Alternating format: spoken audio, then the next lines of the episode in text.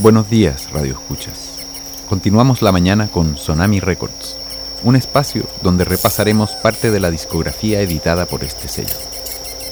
Una transmisión especial para el Festival Sonami 2020.